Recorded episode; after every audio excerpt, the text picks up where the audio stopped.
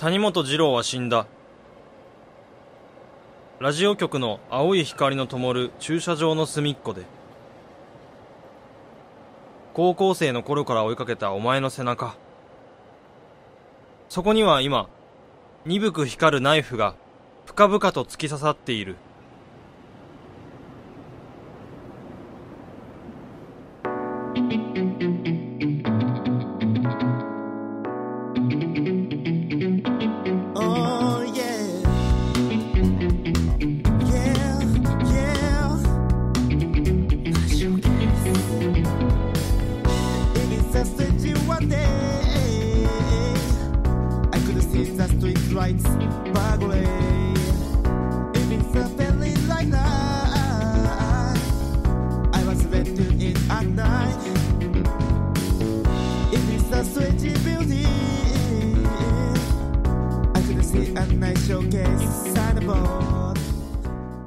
牛尾さんこれやっぱダメ？鈴野さん冗談きついよ。車で事故った話なんざ紹介できるわけないでしょ。番組のスポンサーがどっか分かってるくせに。いや面白いんだけどな。このリスナーのエピソード。もう CM 終わりますよ。なあ藤江も好きだろこういうの。いい加減にしてください。はい CM 開けます。今村さんお願いしますよ。メール紹介から。54321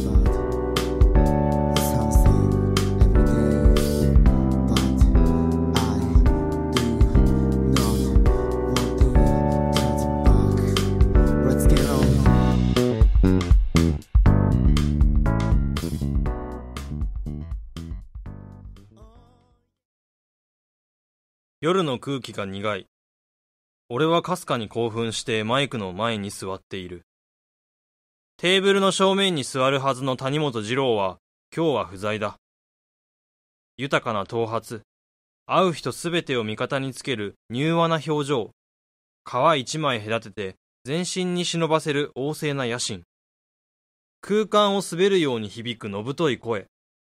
太陽のように眩しかったあいつはもうこの世界のどこにもいない。花粉の落ちた DJ ブースには、本番を前にした俺の心細さだけが音も立てずに転がっている。短いような、長いような CM が開ける。舌先で唇を薄く濡らす。ディレクターが飛ばした球を目の端で確認し、指先で静かにカフを上げた。埃っぽい空気を肺深くに吸い込む。声を出した。手元の紙切れに並ぶ暗号のような文字の群れを読み上げ始めた。喋る、喋る、喋る。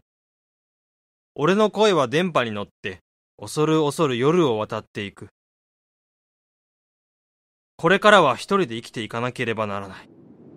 いつだってただただしい俺の言葉が、彼という拠り所をなくし、はっきりと震えた。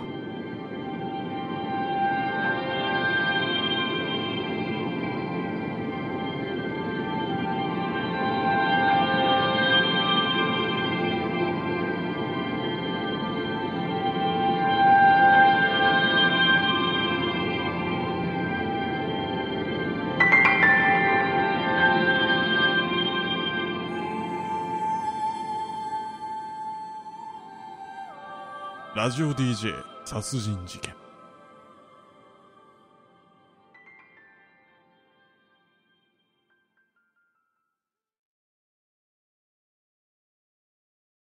二郎の遺体が見つかったのはほんの数時間前。ラジオ局の陰気な駐車場でのことである。第一発見者は俺たちの番組の構成作家鈴野だった。いつも通り生放送の2時間前に愛車を滑り込ませようとすると駐車場の入り口には規制線が張られていた。コインパーキングに車を止め何事かと局の駐車場に走っていくと人だかりに混じってプロデューサーの牛尾が突っ立っていた。何が起こったのかと聞くと谷本二郎が殺されたというのであった。そんなバカな。ジョークにしては趣味が悪すぎる俺は黄色い規制線を越えて現場に立ち入った止めに入る警察を振り払ってブルーシートの内側に飛び込むとそこには背中をナイフで一突きにされた二郎の遺体が横たわっていた。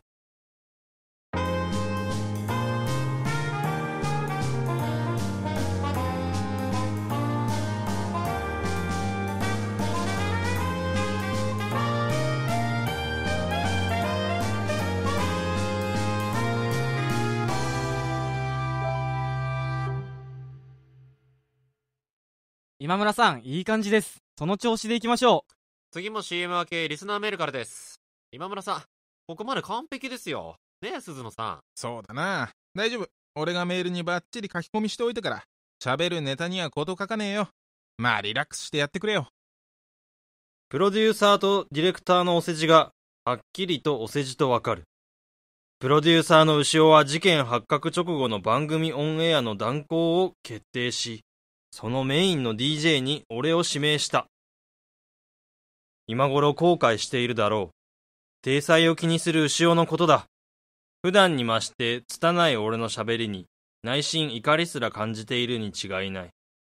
ローカルなラジオ局とはいえ、毎週それなりの数の人間が聞いている番組である。リスナーからのメールもきちんと来るし、スポンサーからの評判も上々だ。地方ラジオ局の深夜枠としては破格の数字が取れている。これはプロデューサーの力でも、ディレクターや構成作家の力でもない。どれもこれも俺の相方である谷本二郎の功績である。二郎は県内で誰も聞いていなかったような深夜の放送枠を、その巧みな話術と歯に衣着せぬキャラクターで、あっという間に人気番組に仕立ててしまった。お笑い芸人として二郎と共に活動していた俺は、まんまとその尻馬に乗った形だ。金魚のケツからなかなかちぎれて離れない、汚らしいクソと一緒である。思えば、俺はいつだって二郎の切り開いた道の上だけを歩いてきた。いくら焦燥に心をあぶられても、俺は俺の道を歩く勇気がなかった。二郎を友と呼ぶことはできない。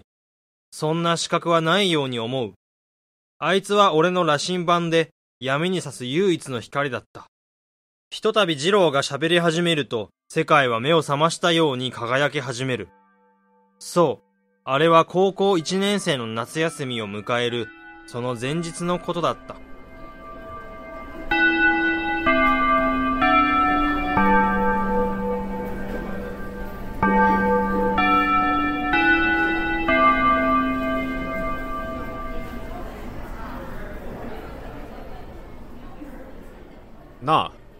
もしかしてお前、深夜ラジオ聞いてる？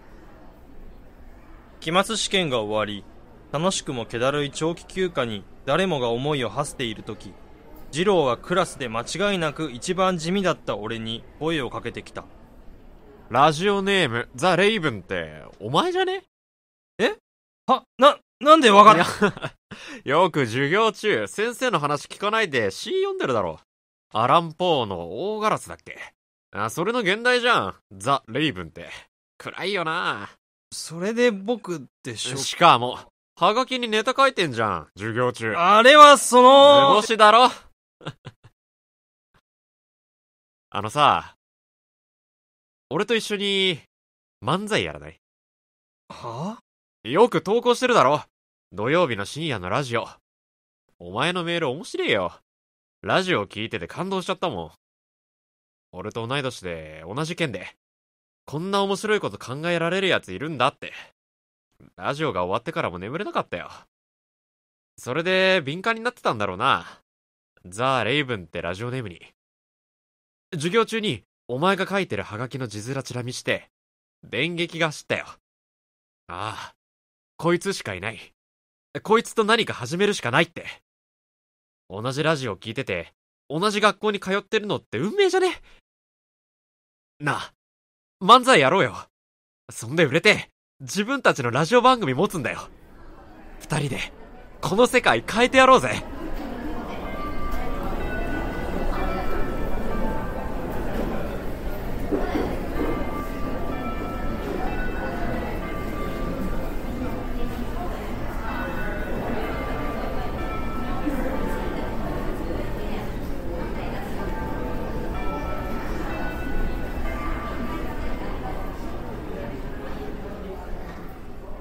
次の日から二郎は毎日俺の家に通うようになった。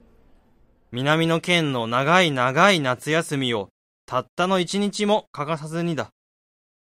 俺たちはずっとラジオを垂れ流し好きな番組には凝ったエピソードを添えたハガキを送り2学期の文化祭で披露すると決めた漫才のネタを練った。そしたらそこで車にひかれてな、死んでしまったんや。とアホ死神が死んでどうすんねん大丈夫や。生命保険、行産かけとったから。どんな死神やねんもうええわダメだ。テンポが悪いんだな。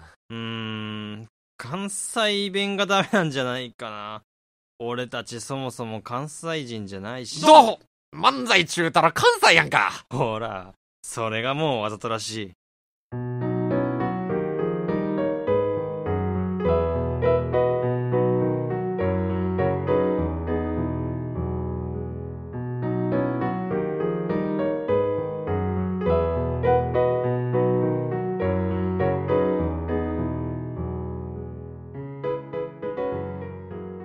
今考えれば微笑ましい。あの日々は明確に俺の青春時代だった。深夜のラジオ番組にハガキを投稿して自尊心を保つような取り立てて取り柄のない子供にこれ以上ない友人ができたのだから。当時に限れば俺は二郎を友と呼ぶこともできただろう。また二郎が俺を友として認めてくれることに何の戸惑いも感じなかったはずである。結局文化祭の壇上に立った俺たちはこっぴどく滑り倒ししばし学校中の嘲笑の的になった。それなりに恥ずかしかったし二度と漫才なんかするもんかとすら思ったけど。二郎の情熱はそこで生き絶えることはなかった。電車がホームを出発するような緩やかさで高校生活は過ぎゆき。受験に成功した俺と二郎は揃って東京の大学に進学した。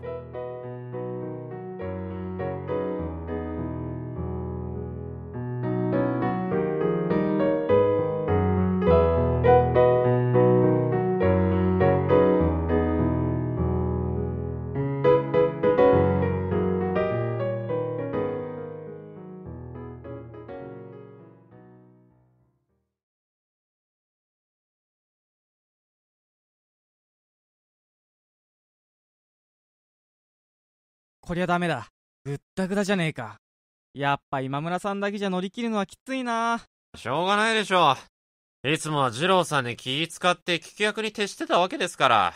いきなりメインで喋れって言われてもなかなか難しいですよ。気を使ってた？冗談ただ喋れなかっただけだろうよまあ、そうとも言えますけど。鈴野さん、CM 入れます。またメールで繋ぎましょう。余ったメール、今村さんに渡してもらえます？はいはい。リスナーも二郎さんに読まれるのを期待してただろうに。かわいそうなこって。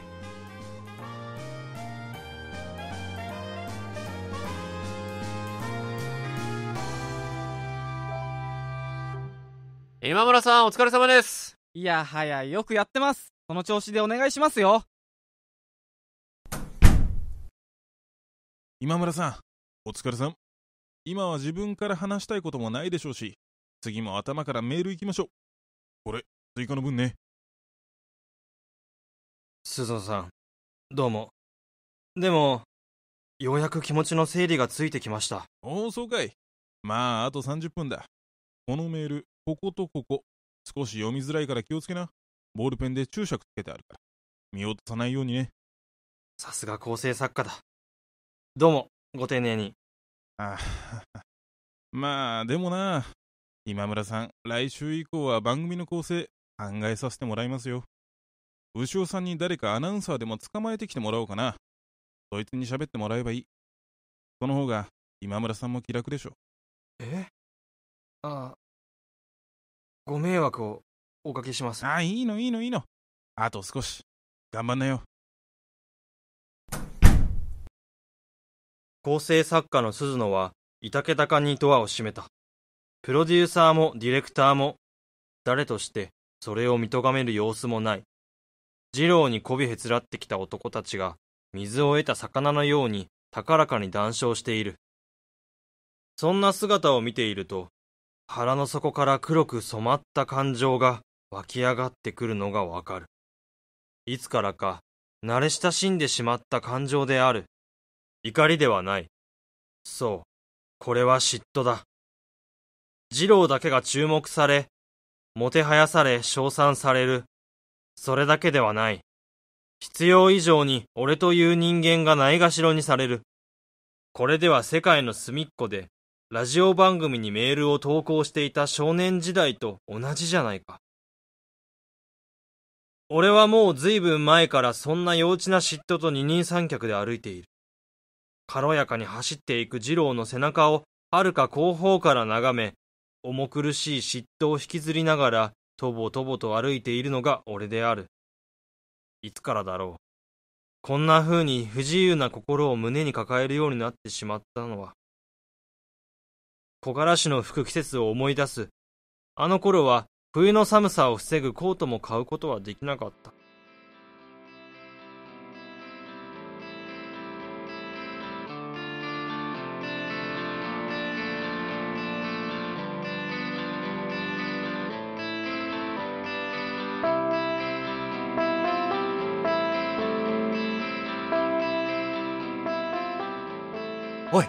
おさむやった。やったぞ。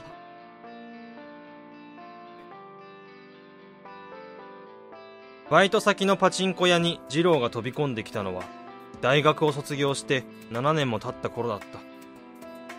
30歳を目前にしながら漫才師としての仕事をほとんどもらえていなかった俺たちは、割のいいバイトを探すことばかり上手くなって、人気漫才師になるという夢も、ラジオ番組を持つという夢も、半ば諦めかけていた。そんな時、二郎がとある番組のオーディションで仕事をもらってきたのだ。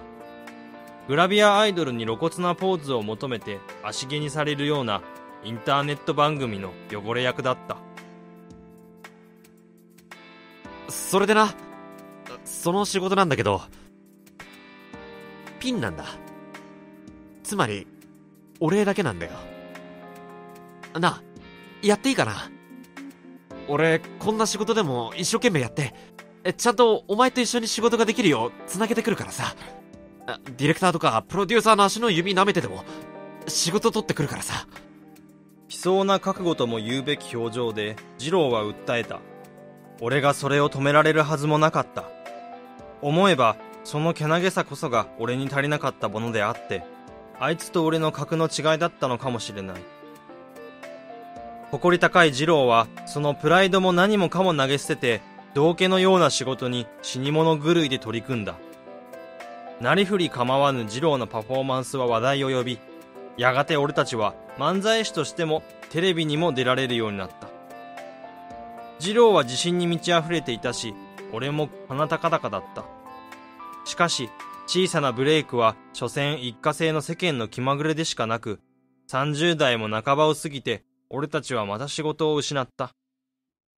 20代の頃のような無茶が効く年でもなく、地元のラジオ局が番組 MC のオファーをくれたのを機に、二郎と俺は東京を後にすることにした。どういう形であれ、ラジオ番組を持つという夢は叶ったのだ。その後、二郎のがむしゃらなキャラクターは地元でも徐々にファンを増やし、東京の一時の活躍を覚えていて応援してくれるリスナーも多く、ローカルラジオ局の小さな深夜番組は少しずつ市民権を得ていった。しかし、その市民権はあくまで二郎の市民権であり、俺の市民権であるかというと、それは少し違った。地元を歩いていても、俺のことなど誰一人意に介さない。結局のところ、この番組は俺の番組ではなく、二郎の番組なのだった。しかし、誰が殺したんだろうな。俺はそうだろうよ。背中からナイフで一突きだ。自分で自分の背中は刺せないだろうよ。何にせよ、この番組はもう終わりだ。二郎がいないんじゃ、聞くリスナーなんかいないからな。あー、次の番組のディレクターって。スタッフ再編はないだろう。ただでさえ人手不足なんだ。DJ だけすげ替えだよ。よかった。仕事減るのは勘弁ですよ。あしかし、本当に誰が殺しちゃったんですかね。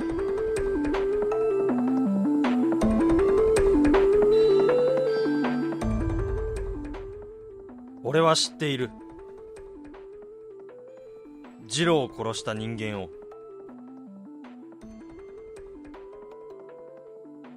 思えばこうなることは必然だったのだ。いつだって人間を殺すのは人間の感情だからである。対象となる人間の存在が強大であればあるほど感情は強く揺れ動く。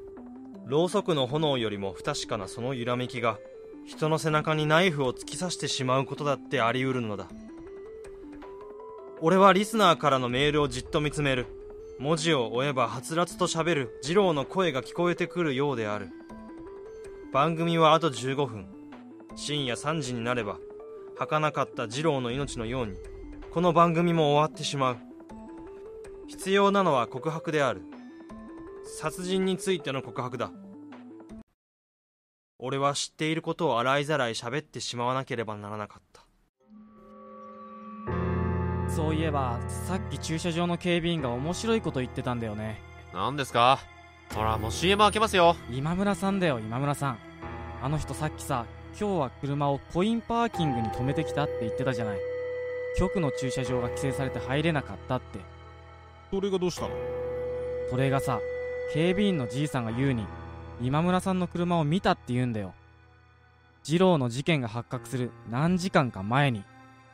今村さん仕事なんてこの番組くらいしかないだろ？一体局に何の用だったんだろうね。え？それってまさかとんでもない話になってきたな。CM 開けますよ。5秒前。432俺はメールの束を置いた。背筋を伸ばしまっすぐマイクに正対する。CM 明けとしては不自然な空白ができる。ガラス張りの DJ ブースの外側がにわかに緊張するのがわかる。言うべきか言わざるべきかこの瞬間までまだ迷っている。また息を吸った。電車に飛び込むようなそんな決意を持って俺はゆっくりと語り始めた。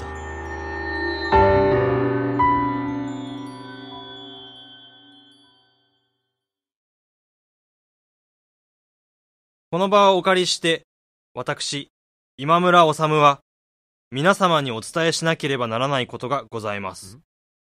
なんだ？構成と違いますよ。今村さん？様子が変だな。お聞きの皆様におかれましては驚かれることだと思います。そもそも私が今村治という名前でこの番組の DJ 谷本二郎の相方を長らく務めてきた人間であることを知っている方がリスナーの中にどれほどいらっしゃることでしょうか？もしかしたら今日の放送を人形が喋り出したような心地で聞かれている方もいらっしゃるかもしれません。しかし驚かれるのはまだ早いのです。私は皆様に本当のことを知っていただかなければなりません。これはいずれ明らかになる真実を先んじて私の口からお伝えするだけのことであり本当にそれだけのことなのでありますが他ならぬ私の口から伝えるということに意味や意義が生じるものだと考えています。おい今村あいつ何喋り始めてやがんだ？本日谷本二郎は死亡しました。バカ野郎繰り返します。本日谷本二郎は死亡しました。他殺です。背中をナイフで一突き。おそらくそれが心臓を貫いたものと思われます。あれだけ旺盛だった命が一瞬でしぼんでしまうのですから。人間の悪意というものは本当に恐ろしいものなのだと驚きを禁じ得ません。おい藤江止めろ。私が私が彼を殺したのです。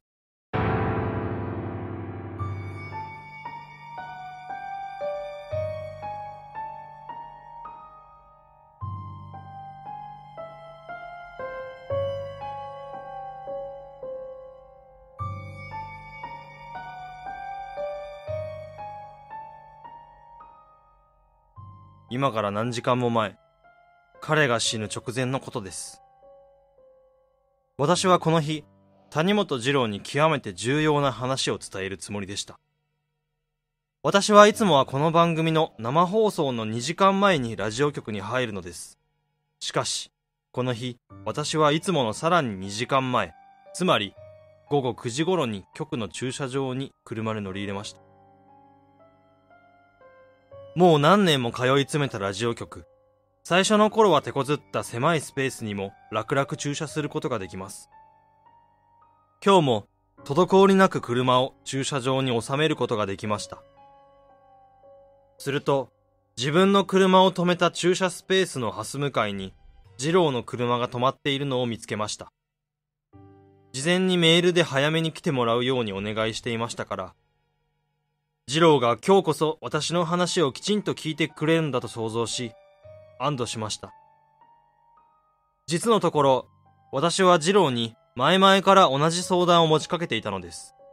しかし、二郎はガンとして聞き入れてくれようとはしませんでした。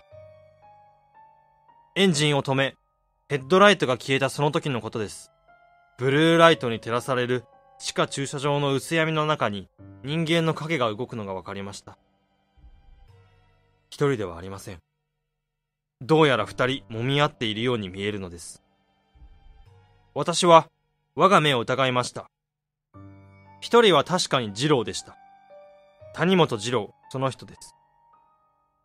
なぜ彼がいさかいに巻き込まれているのでしょうか私は自分の息が荒くなるのを感じました。ハンドルを強く握り、目を見開いて経過を凝視しました。すると、二郎と揉み合う男。そう、男でした。その男がナイフを手にし、それを振り上げたのです。二郎は抵抗し、持っていたボールペンか何かで男を牽制しました。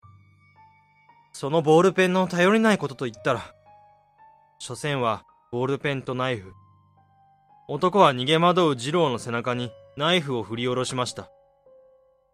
二郎は、糸が切れた人形のように、地下駐車場のコンクリートに崩れ落ちました。薄闇の中にも血が溢れて溜まっていくのがわかりました。男は、ナイフの指紋をハンカチで拭き取り、二郎の手元から何かを拾い上げると、駐車場を足早に後にしました。胸を突き破られると思うぐらい、私の心臓は鳴っていました。この世のものとは思えないほど冷たい汗が、こめかみを伝えました。彼を助けなければならない。通報もしなければならない。しかし、この時私の中に起こった感情は、自分自身でも信じがたいものでした。二郎がいなくなれば、この番組は俺のものになるのではないだろうか。私は、はっきりとそう考えたのです。救急車は呼びませんでした。助けにも駆け寄りませんでした。一連の犯行を見届けると、私は車のエンジンをかけ直し、駐車場を後にしました。そして、その2時間後、事件が露見した後の駐車場に何食わぬ顔で、私は戻ってきたのです。私は、常に二郎の後陣を拝していました。実績だけではありません。あらゆる人生の決断を彼に委ねていました。そして、彼が大きな功績を残していく姿に、筋の通らぬ嫉妬を感じていました。このままではいけない。私の人生が私の人生ではなくなってしまう。恥ずかしいことに、このままでは死ぬまで二郎の厄介になってしまう。二郎の人生にとっても私は重荷でしかないだろう。そんなことはあってはならない。だから私は今日二郎にこの番組から降板させてもらえないかと頼むつもりだったのです。いえ、今日だけではありません。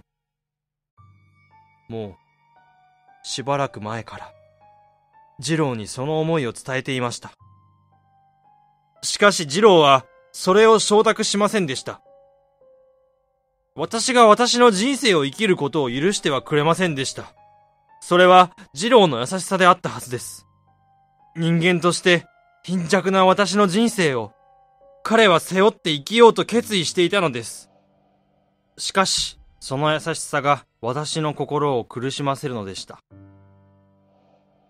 今日こそ、二郎に分かってもらおう。そして、二郎を解放してやろう。俺は、俺の人生を生きていくのだと、高らかに宣言してみせよう。それなのに、私は、二郎を見殺しにしてしまった。悪魔の種子が心に付着し、発芽するのを防げなかった。私が殺したのです。私が殺したも同然なのです。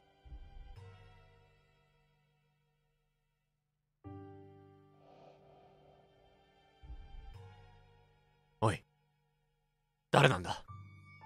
二郎さんをナイフで刺し殺したって男っていうのは誰なんだ？今村、言うんだそれは、また少し違う話をしなければなりません。この番組で数ヶ月前、不用意なメールを読み上げ、スポンサーを激怒させた一件がありましたね。スポンサーだけではない。二郎は、あの一件に激しく憤っていた。単純なミスとして起こった事件ではなく、作為的に仕掛けられたものだったからです。二郎はよく言っていました。スタッフの中に、この番組を終わらせようと画策している奴がいる。みんなで大切に育ってきた番組なのに、許せない。そんな、スタッフがそんなことするわけないだろ今日のメールの中にも混じっています。ありえないメールが。このメールには、リスナーが車の運転中に自損事故を起こしたエピソードが書かれています。おかしいですよね。この番組のスポンサーは、製薬会社、音楽教室、そして自動車メーカーです。スポンサーの心象を悪くするようなメールを読むことは、もってのほか。二郎をはめた時は、もっと巧妙だったようですが、私も随分舐められてしまったようで、こんな浅はかな罠にはまると、見くびられていたらしい。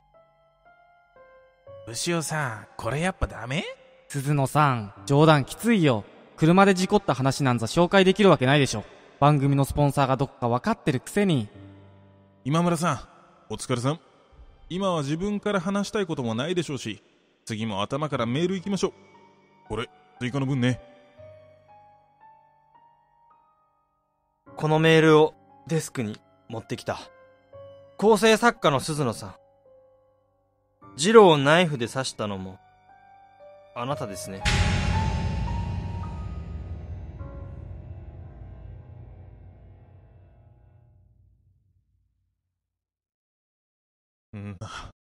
何を証拠に？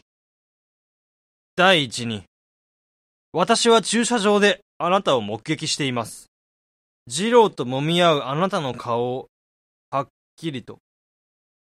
裏狩りでのことだろう。今村さん、あんたは二郎が死んで錯乱しているんだ。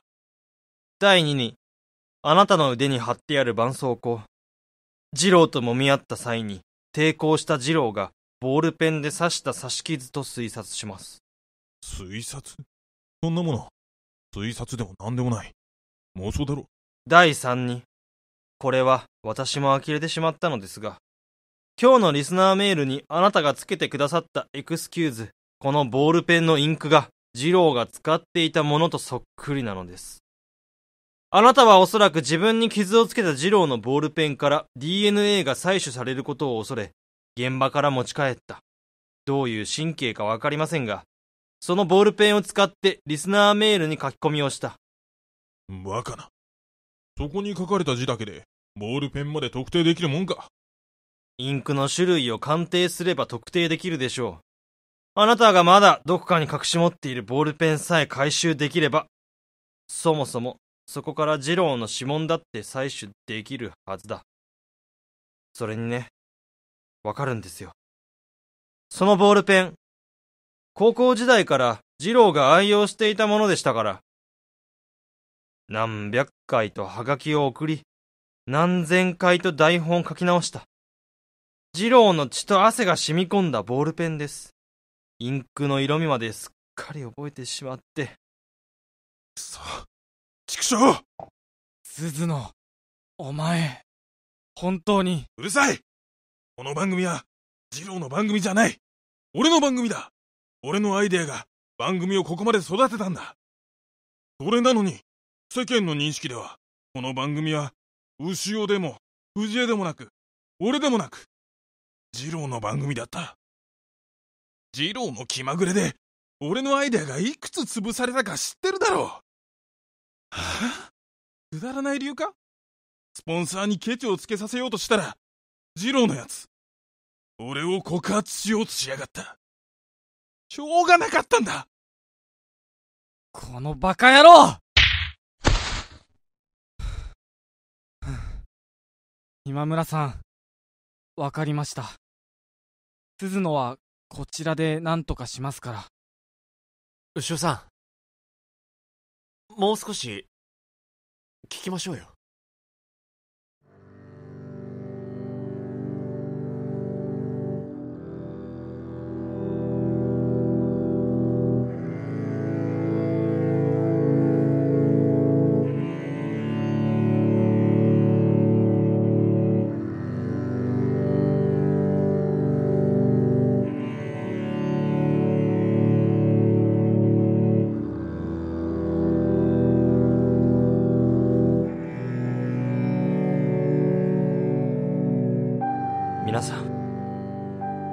私は本当に弱い人間です。弱いことを知りながら強くなる努力をしなかった。暗がりに住む人間だっていつかは大ガラスのように夜を切り裂いて飛んでいけるのだと信じていました。しかしそれにはいくつもの試練を超える必要があった。僕は結局二郎という大きな翼にしがみつく虫けらでしかなかったのです。私は自分の力で立ちたかった。不惑の年齢を前にしてようやくそう思い立つことができた。だからこそ二郎に番組の降板を申し出た。右も左もわからないままあやふやな自我の中でもがいた10代。のうのうとバイトに勤しんで大切な正気を逃し続けた20代。夢も着替えも失いただ二郎にぶら下がった30代。そんな人生にけりをつけようとしたんです。死ではなく生き延びて生きながらえて戦ってみようとようやく思えたんです。しかしその旅立ちの花向けはやはり彼に言ってほしかった。頑張れよ。もう帰ってくるなと厳しくも優しい眼差しで見送ってほしかった。これからは一人で生きていかなければなりません。今、僕の言葉が恐る恐る夜を渡っていくように、私の体も恐る恐る暗闇を歩いていかなければならないでしょう。もし、そんな旅路の先に、今このラジオを聴いてくださったあなたと巡り会えたら、こんなに嬉しいことはない。願わくば。この息が絶えるその間際に次郎から祝福の声を受けんことを。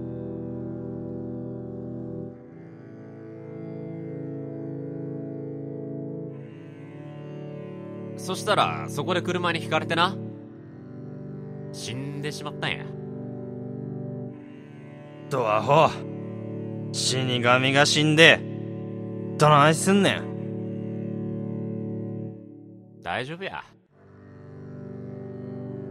生命保険、ぎょうさんかけとったから。どんな死神やねん。もう、ええわ。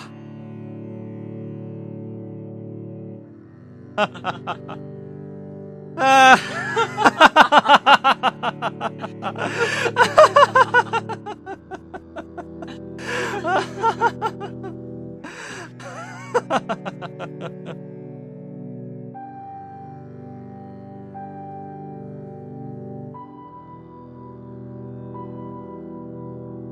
あの屈託ない日々。